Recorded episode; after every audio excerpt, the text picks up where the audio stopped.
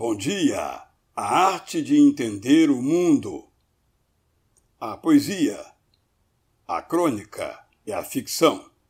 E há o ensaio, que se desenvolve num livro preparado para descrever e interpretar a realidade.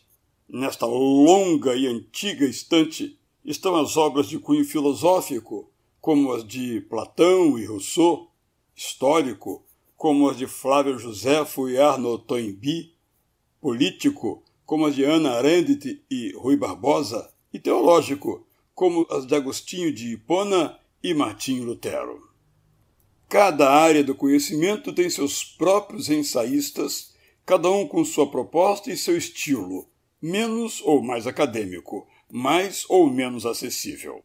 Na área da teologia, os escritores partem da Bíblia para explicar a realidade ou interpretam a realidade a partir das Sagradas Escrituras.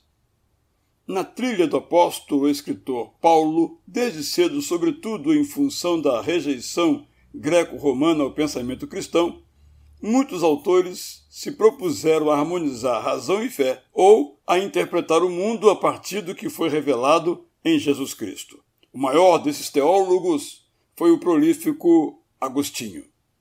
Depois dele vieram outros gigantes, como Martin Lutero, Søren Kierkegaard, Karl Barth, Dietrich Bonhoeffer, Teilhard de Chardin, C.S. Lewis, John Stott, Jürgen Moltmann e D. A. Carson, para compor uma lista de dez recomendações sobre escritores que nos propõem o que devemos crer e como devemos fazer nosso caminho na história.